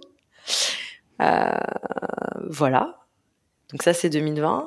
Euh, il y a une, il y a eu une petite pause euh, du coup sur 2020. 2021, je me dis, il faut quand même vraiment que je commence à me développer avec les agences. Mm. et là, c'était plus parce que je sortais de la période Reskin, c'est que je me disais, les talents, c'est, enfin, en fait, je, je comprends l'intérêt d'accompagner des talents, de les développer, euh, d'amener une vraie touch. Je me dis, c'est, c'est, ce serait formidable de faire ça. Et donc là, je commence à travailler avec des agences qui sont plutôt engagées, euh, environnement, euh, pareil, enfin voilà, qui ont un peu cette ligne-là. Euh, on travaille sur des projets pour Greenpeace, pour France Télévisions, avec des, une dimension éco-production. Donc j'ai beaucoup testé aussi euh, bah, cette façon de produire là sur 2021-2022. Euh, euh, et puis arrive arrive l'été dernier, mmh. où là, bah, première compète. donc là, ça arrive. Mmh. compétition donc pour pour Vérissure. Euh, donc on est amené par par par une agence compétition. on gagne cette compétition on fait euh, on fait nos, nos campagnes télé euh, bon euh, euh voilà et après et après il y a une autre rencontre et après j'arrête promis cet été donc je tourne vers sûr et moi j'ai un coup de cœur professionnel pour un, un jeune un jeune homme qui s'appelle Alexis Payet qui est qui, qui donc que j'ai embauché qui est chez moi aujourd'hui et qui est un jeune producteur ouais qui a un œil incroyable et qui lui développe en ce moment, euh, qui s'occupe de la partie clip. Donc tu vois là, on... maintenant on... va faire les choses euh, dans les règles, on va dire, euh, et qui détecte, qui est en train de monter un, un roster de talent avec une touch très innovation. D'accord. Mais alors tu dis dans les règles, c'est marrant parce que si au final ça fait 10 ans que tu as ta prod et que tu n'avais pas de roster, ça montre aussi qu'il y a de la place pour des prods qui, qui, qui sont pas centrés sur les rosters, quoi. Alors, ça, c'est sûr. Tu vois ce que je veux dire? Mais après, c'est sûr. Mais après, si tu. Si, enfin, en fait, je me dis, en agence, tu as quand même des très beaux projets. Tu travailles mm. avec euh, des services qui sont très créatifs. Et c'est aussi l'occasion de, de, pouvoir, euh, de pouvoir travailler euh, bah voilà, dans un univers où tu peux amener des talents. Enfin, je pense que c'est un autre challenge. C'est plus long, du coup. Là, moi, je t'avoue que ça fait trois mois que je me développe en agence. Donc là, mm. on commence à faire nos premiers projets et on est content. Mais quand je te disais dans les règles, c'est qu'en fait, si tu veux, en fait, le résumé de tout ça pour moi, c'est que ça a été dix ans d'expérimentation entre la création originale, les projets engagés, euh, la pub, les différents formats. On a même fait du clip avec Mathilde, avec euh, des labels indépendants. Donc beaucoup de formats, beaucoup de tests, beaucoup de beaucoup de travail sur euh, le concept, sur ce qu'on peut proposer et aussi pouvoir pallier à toutes les situations. Donc beaucoup de, de, tests de comment tu gères un projet, comment mm. tu gères des problématiques, parce que aller en agence aussi, c'est aussi une pression qui est différente. C'est aussi des niveaux de budget qui peuvent être différents. On s'en est rendu compte. Donc voilà. Et donc, euh, donc là, on est prêt. Et puis, euh, puis là, maintenant, bah, on commence à, à développer des labels, donc euh, clips, création originale, pub. Mm. voilà. Et un roster de talent surtout. C'est-à-dire que pour toi, le, le, roster de talent, c'est vraiment le ticket d'entrée pour certaines agences ou certains, certains projets, quoi. Bah, en fait, c'est pas forcément un ticket d'entrée. Parce que par exemple, tu vois, notre ADN de création originale, aujourd'hui, tu remarques que les marques, elles demandent de plus en plus ça. Donc même en pub, le fait d'avoir cette expérience euh, en documentaire, en écriture documentaire, euh, en production, euh, ça apporte quelque chose, tu veux. Carrément. Tu, mm. peux amener cette richesse aujourd'hui dans la pub. Mais en tout cas, je pense que oui. je pense qu'en tout cas, pour aller sur des beaux boards, des très beaux projets, je pense que le talent, en tout cas, c'est essentiel. Le talent du, du réel, hein, tu veux dire. C'est ça. carrément, je, je, vois ce que tu veux dire, mais justement, moi, ce que je trouve qui est intéressant dans, dans l'histoire là, c'est ce côté création originale justement, tu vois. Euh, c'est-à-dire que je pense qu'il y a plein de prods de pub qui, à l'inverse, ne font pas du tout ça, sont pas à l'initiative des projets comme tu l'as été, euh, ont pas réfléchi à des concepts de la même façon, sont beaucoup plus dans une logique de commande. Euh, il y a un brief qui tombe, euh, je dois exécuter ce brief. et il y a, y, a, moins ce côté, tu vois, proactif et conception. Et, et, là, effectivement, pour ces prods-là, c'est vraiment la guerre des talents, quoi. C'est euh, qui a les meilleurs talents, et si tu as les meilleurs talents, euh, tu vas réussir à, attraper certains films, quoi. À l'inverse, dans ce que tu me racontes, toi, j'ai l'impression, ce qui est quand même vachement intéressant, et différenciant en tout cas, c'est ce côté... Euh, c'est ce côté d'être à l'origine de certains projets. Tu, tu, tu, me parles même du fait que c'est toi qui as certaines idées et que tu vas proposer. Tu vois ce que je veux dire? Je trouve ça quand même hyper intéressant et en tout cas, je trouve ça hyper différenciant. Quoi. Oui, après, je pense que tu peux travailler avec tout le monde. En fait, en vrai, euh, ça dépend. Tu peux travailler avec les marques. Euh, je pense qu'une boîte, pour qu'elle soit, qu'elle vive, etc., c'est suivant ton interlocuteur, tu vas pas avoir la même façon de travailler. Mais en tout mm. cas, nous, et notamment avec Alexis, qui lui, pour le coup, a un œil très artistique et qui là est en train de développer ses talents un peu centre de formation qu'il va vouloir développer en pub. Mm. il y a vraiment cette conviction de développer des talents avec qui on a un coup de cœur et vraiment de les accompagner dans ce développement mmh. et pas forcément d'être dans ce truc de dire euh, on veut monter sur des boards à tout prix euh, de pub et on va euh, chercher des talents dans tout Paris. Il y a vraiment cette envie de développer des talents auxquels on croit. Et comment comment on fait ça? À, à, votre stade de développement de boîte là quand tu quand as envie de justement développer un roster alors que mmh. tu as déjà un bel historique, tu, tu, fais tu fais quoi pour pour développer un roster? Eh ben, tu repasses par le clip. Ouais. Tu repasses par le clip, tu vas chercher des talents euh, qui sont euh, soit qui sortent d'école, soit qui ont fait des premiers projets, euh, soit qui ont une touche, comme je t'ai dit, qui ont une touche un peu différenciante. des talents internationaux aussi. Moi, je suis en contact avec mmh. des gens à l'international qui vont être représentés en France et qui cherchent des prods pour de la représentation. Donc là, c'est sur des plus gros projets pour le coup. Ce sera pour des projets plus importants. et, mmh. et voilà. Et là, on est au début, là. Donc euh, finalement, euh, finalement, en agence, on peut à la fois continuer à être flexible, si tu veux, sur des plutôt en pro de service, sur des projets, mais on peut aussi amener une expertise aussi dans ce côté euh, projet engagé, écriture mm. aussi documentaire, création originale. Et puis sur des bords de plus de commandes où il y a une exigence, tu vois, de travailler avec un talent, etc. Bah là, on est en train de développer quoi. Ouais, donc c'est assez large quand même, hein, tout ce que vous proposez, ou en tout cas vos, vos expertises, elles sont, elles, sont, elles sont vachement larges, quoi. Alors, elles sont larges, mais par contre, euh, il y a des personnes qui sont dédiées. Euh, Alice, elle est sur la création originale. Euh, Alexis, il est sur le clip. Mathilde, elle est sur la pub. Et moi, je continue à faire du direct client. Et comment tu, comment tu fais, donc, toi, pour pour repérer les bonnes personnes ou pour te dire tiens j'ai besoin de producteurs ou productrices dédiés euh, tu, vas me dire sans doute que c'est des rencontres mais mais ce que je veux dire c'est que à un moment tu t'es quand même dit tiens je vais prendre trois quatre personnes avec moi bah, c'est quoi? C'est en fonction de l'argent qui rentre? Tu dis tiens c'est bon là il y a de l'argent je peux faire? Ou tu prends des gens qui sont euh, qui sont euh, indépendants, associés et, et, c'est pas forcément une, euh, une charge pour la boîte? Enfin tu fais comment? Bah en fait c'est des gens que je salarie. Ouais, et, je, je, pense que c'est aussi parce qu'à un moment donné as, tu sens que tu as un marché ou que tu as enfin que as des prospects. Ouais. tu peux développer des choses. Donc moi moi en fait je pense que dans l'âme je reste une entrepreneuse. Mm. Euh, et j'ai aussi cette détermination de me dire, euh, non seulement faut rien lâcher, mais aussi, euh, même s'il y a des, en fait, tu vois, même s'il y a des codes, tu vois, par exemple, la pub, c'est pas forcément la création originale.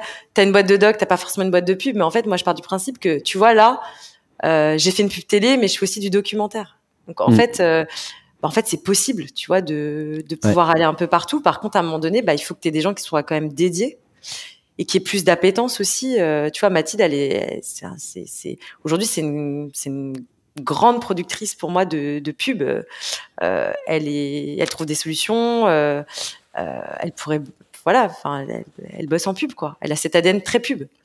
Pub. Euh, Alexis, là, il est plus sur du clip. c'est aussi des affinités par rapport aux personnes que je rencontre, ouais. Ouais. Voilà. D'accord. Et en tout cas, il y a ce côté, donc tu, tu salaries les gens, donc tu es obligé de rentrer suffisamment d'argent pour pouvoir euh, payer tout ce monde-là, euh, même quand il y a des périodes comme le Covid, quoi. Euh, donc comment tu fais comment tu fais à quel moment tu prends une décision comme ça tu dis je sais pas tu dis on se lance sur le clip quand, quand tu rencontres la bonne personne ou quand tu te dis il faut qu'on se diversifie sur le clip je me laisse un an pour voir si on y arrive c'est exactement ça. C'est plutôt la deuxième option? Ouais, c'est plutôt la deuxième option, c'est que là, je fais on a fait un, on fait un test de collaboration sur un an, mm. euh, parce que euh, après c'est des convictions entre une rencontre avec une personne et euh, une intuition de vers quoi tu dois aller en fait. Mm. Donc voilà. Super. Très bien. Et ça te permet de, ça te permet aussi de, de, de renouveler, de euh, de diversifier, si je comprends bien. Hein? Oui, en fait. C'est ton objectif, là mon objectif, ouais, c'est de diversifier parce que je pense que quand tu diversifies, bah, du coup, tu as tes multi-projets et puis, bah, ça permet à une boîte aussi de vivre. Donc, euh, voilà. Après, euh, après, les personnes que j'ai, c'est des gens qui sont, c'est des producteurs. Donc, c'est aussi des personnes qui m'appuient sur la partie vente. Donc, mm. c'est aussi ça l'objectif. C'est qu'à un moment donné, d'avoir des personnes qui sont autonomes et qui peuvent, qui peuvent gérer leur département, tu vois. Ouais. C'est aussi ça l'objectif. Cool. Et euh, alors justement, si on, peut, on prend un peu de recul sur bah, tout ce qui s'est passé pour toi depuis que tu as commencé tout ça, euh, tu, euh, qu'est-ce que tu qu'est-ce as appris dans ces dix ans, la baronne Si on dézoome un peu justement, comme ton film, qu'est-ce que tu as appris sur les, grands principes de la façon dont tu as envie de produire les choses, la façon dont tu as envie de développer ta boîte? C'est quoi les trucs que tu que tu as fait qui, euh, que tu referais et c'est quoi les trucs que tu, que tu ne voudrais pas refaire? Alors, euh, déjà, euh, ok. Alors déjà, ce que j'ai appris en 10 ans, c'est à rebondir. Déjà, je me suis aperçu que moi, j'étais... Enfin, c'est vraiment... quand il y a un projet qui tient à cœur, tu lâches pas, tu rebondis. Donc, il y a une notion de résilience quand même. Parce que c'est un parcours où il y a beaucoup d'étapes, beaucoup de changements par des rencontres, etc. Beaucoup d'expérimentation finalement sur ces 10 ans. Mm. Euh, apprendre sur le terrain aussi.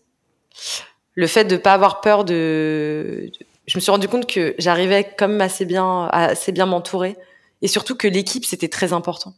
L'équipe que tu choisis au départ, elle est vraiment primordiale. Euh, ce que je referais pas, bah on parlait de charge fixe, c'est peut-être, euh, j'aurais peut-être euh, attendu un peu avant de salarier des gens, parce que après ça, moi ça m'a mis une certaine pression aussi de rentrer du, du chiffre d'affaires. Ouais. Euh, donc j'aurais peut-être attendu un peu plus et surtout, je me serais peut-être associée surtout. Parce que en fait là, euh, là je me suis réveillée, je me suis dit euh, cet été, mais attends ma cocotte, ça fait dix ans, mais t'as dix ans, mais t'es pas encore développé, tu vois, comme t'as des boîtes, tu vois, ils font, ils font du clip, de la pub, ils sont là, ils s'associent, bam bam, tu vois, c'est, on va dire que c'est assez linéaire le truc. bah là, je me dis, là, je me sens prête à m'associer, je me sens prête pour, pour la, prochaine décennie, quoi. Ouais, j'ai l'impression quand on parle, en tout cas, de, toute cette aventure, il y a toujours un côté, c'est bon, j'ai, il y, y, a eu un côté, j'ai coché la case, quoi. On a fait la création originale, ensuite c'est bon, j'ai coché la case de la pub, c'est bon, maintenant je sais faire. J'ai l'impression qu'il y a un côté, euh, les, dix, premières années, c'était l'entraînement et que, et que le, le, reste, euh, le reste sera différent. Quoi. Mais moi, je vais te dire, c'était quoi les, premières, les dix premières années? C'était que du kiff en vrai. C'était que de l'expérimentation, c'était se mettre aucune barrière, c'était euh, apprendre à produire, c'était trouver des solutions, détecter des talents, bosser avec les gens avec qui on avait envie de bosser. T'imagines? Enfin, je. En vrai, il y a très peu de choses que je ne referais pas, hein, je te dis la vérité. Ouais. Donc tu es, beaucoup quelqu'un qui a appris sur le terrain euh, en faisant. Euh, en faisant, ouais.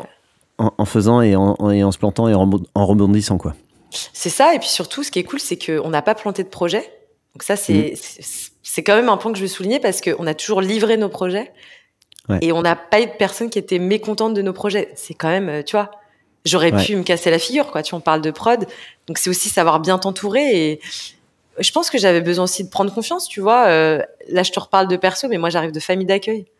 Euh, je, enfin voilà quoi. Enfin, tu vois, c'est un milieu quand même fermé, la production du visuel. Euh, il y a personne qui m'a aidé. D'ailleurs, je vais te dire aujourd'hui, j'ai pas un réseau de ouf. Et d'ailleurs, je remercie Karim Nasser pour cette opportunité aussi de rencontre avec toi. Mais ouais, c'est grâce à lui qu'on se parle. C'est grâce à lui et, enfin voilà, il y a des gens qui sont géniaux. Euh, mais c'est que des rencontres en fait. Euh, c'est des rencontres et puis après c'est beaucoup travailler, rien lâcher, avoir de la déterre et, et voilà. Donc euh, mm. écoute, moi je suis prête surtout pour la suite là, pour pour que la baronne ça devienne ça devienne une boîte de prod bah, solide et, qu'on continue quoi.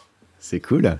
Voilà. Et, et justement, bah, je pense que ça, ça, va, ça va reprendre un petit peu ce que tu étais en train de me dire là, mais si tu devais si tu devais euh, conseiller quelqu'un qui, euh, qui, à ses 20 ans, euh, était un peu dans la même situation que toi, pas de réseau, pas savoir comment intégrer la prod, tu, tu, tu, tu, donnerais quoi comme conseil pour, pour des gens de ce âge-là qui voudraient, qui voudraient se lancer mais qui savent pas trop comment faire? Bah c'est bah d'ailleurs tu fais bien de poser la question parce qu'avec Alice on a fait un an d'incubation pour voir si on pouvait monter une association là pour les jeunes dans l'audiovisuel. Ah, pour, les, pour les aider à s'insérer euh, dans le milieu. Là, on a vu que pour l'instant, on peut pas, mais c'est vraiment un projet qu'on a. Parce qu'on se rend compte que quand tu veux euh, te lancer dans l'audiovisuel, soit tu fais des études, mm. et là, tu arrives sur des métiers qui sont plutôt administratifs, en vrai. Dès que tu vas aller vers des métiers d'image ou technique, alors là, ça devient super compliqué de t'insérer sur les tournages et tout. Mm. Euh, bah, j'ai pas de formule magique. Euh, j'ai envie de leur dire, appelez-moi. Ouais. Bah, si vous voulez des conseils, appelez-moi et puis euh, et puis bah après c'est c'est pas hésiter à rencontrer des gens, pas mm. hésiter euh, et, et euh, plus que des mails, demander des cafés. Je sais que ça paraît aujourd'hui, on est à l'ère du digital, mais pas hésiter à aller sur le terrain, comme j'ai fait, rencontrer des gens, euh, arriver avec euh, peut-être des idées. Euh, voilà, essayer de de proposer de venir, euh, comme j'ai fait moi au début de ma carrière, faire de la régie, euh, euh, du ventousage, apporter des cafés. Enfin voilà, pas hésiter à, commencer, bah voilà, au début quoi. Et ça, ça tu vois ce que tu, ce que tu dis, le fait d'arriver avec des idées, ça je trouve que c'est un truc qui, qui, pas forcément hyper commun. Et, et, je trouve que ça a vachement de valeur. Parce que tu vas voir une marque ou n'importe qui, tu lui proposes un truc, euh, t'as as pris du temps pour penser à sa place. Euh, je trouve que ça a vachement de valeur. À l'inverse de juste euh, discuter avec quelqu'un et essayer de voir ce qu'il peut t'apporter. Là, clairement, c'est quand on dit proactif, c'est c'est c'est vraiment ça quoi. C'est tu passes du temps sur sur les sujets de quelqu'un d'autre pour lui apporter de la valeur sans rien attendre en retour quasiment quoi. C'est ça. Mais faut c'est assez assez puissant. C'est puissant mais fou un peu. Mm. ouais, mais bon, tu vois, euh, comme quoi ça fonctionne, quoi. Euh, quand tu vas voir ces gens-là et que tu et que tu, tu leur amènes quelque chose, euh, c'est ce que tu disais tout à l'heure avec Canal et les, les marques là, sur le, truc du début. Là, c'est au bout d'un moment, ils, ils, s'imaginaient même pas qu'ils allaient ne pas pouvoir le faire, quoi. Parce ça. que tu arrives avec un projet déjà ficelé. Ça, je trouve ça intéressant. Cool. eh ben super, Laetitia, merci beaucoup. Je te remercie d'avoir. Il y a des choses que tu voulais ajouter euh, pour notre discussion? Euh, Bah écoute, non, que je te remercie pour, euh, pour cette opportunité. et que et voilà que que, que, que c'est un métier de passion et que voilà que je suis contente de, de continuer à évoluer dans ce dans, dans ce métier et à rencontrer de nouvelles personnes. Voilà, c'est tout. C'est trop bien et je pense que je pense que euh, c'était super intéressant euh, pour moi et pour les gens qui nous écoutent aussi pour le, ce, ce, ce côté partage. Quoi. Tu n'hésites pas à nous donner euh, toutes les étapes, même les plus difficiles. Et puis en plus, tu as proposé aux gens qui t'appellent pour boire un café. Donc voilà, l'appel est lancé. N'hésitez pas à contacter Laetitia. elle vous donnera plein de conseils. Attends, faut pas, faut pas que je fasse mes journées à faire ça, sinon ma boîte elle va couler. Bah Mais oui, euh, effectivement. Bah, merci Laetitia, en tout cas euh, c'était top. Merci à toi. Merci et puis euh, on te suit bah, sur sur les réseaux sociaux. on peut aller voir on peut aller voir les nouveaux films que vous sortez. Exactement. Et puis il y a tes contacts sur sur sur ton site, hein, donc voilà, ne pas hésiter ou au moins t'envoyer un mail déjà pour avoir des petits conseils. Eh ben merci, merci beaucoup. Merci Laetitia. Merci d'avoir écouté cet épisode jusqu'au bout. On a besoin de vous pour faire découvrir ce nouveau podcast. Si vous voulez nous aider, il y a trois choses simples. Envoyez-le autour de vous, le bouche à oreille c'est ce qui marche le mieux. Abonnez-vous pour ne pas manquer les prochains épisodes et mettez-nous une superbe note 5 étoiles si ça vous a plu. Et surtout, n'hésitez pas à m'envoyer un message par email sur le podcast de la Merci et à très vite